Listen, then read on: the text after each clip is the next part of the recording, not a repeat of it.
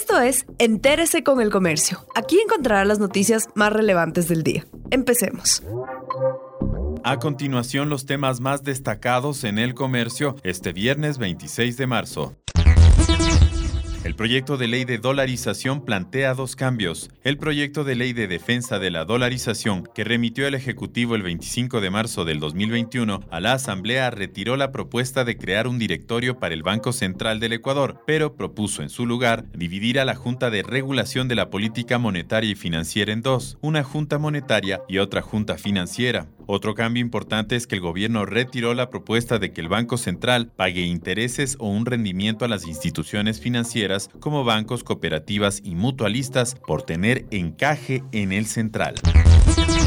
En cuatro cantones se toman más medidas para contener al virus. En Manta, Ambato, Santa Ana y Zapotillo se aplicarán nuevas restricciones para evitar el incremento de contagios de COVID-19. Zapotillo decidió el retorno al semáforo rojo y la prohibición de varias actividades públicas. En Manta se cerraron las playas durante los fines de semana y en Santa Ana se cerraron los centros turísticos. En Ambato se restringió la venta de bebidas alcohólicas.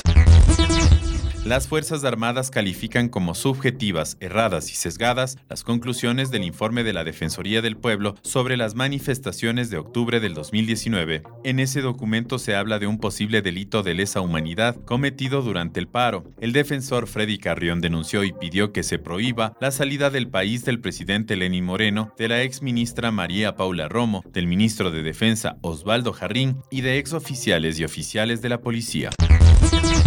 Negocios del centro histórico de Quito esperan ventas en Semana Santa. Los clientes no llegan a los locales del centro histórico con la misma frecuencia que antes de la pandemia, pese a estar a puertas de la Semana Santa, una temporada que solía ser alta en lo que a turismo se refiere. Es del segundo año que Quito recibirá esta época en medio de una emergencia sanitaria. En la Semana Santa del 2019, según el Sistema Institucional de Indicadores Turísticos del Distrito, 88.950 visitantes ingresaron a Quito. En el 2020 el confinamiento estaba en marcha y los ingresos fueron prácticamente nulos. Por esa razón, los dueños de los locales buscan atraer clientes.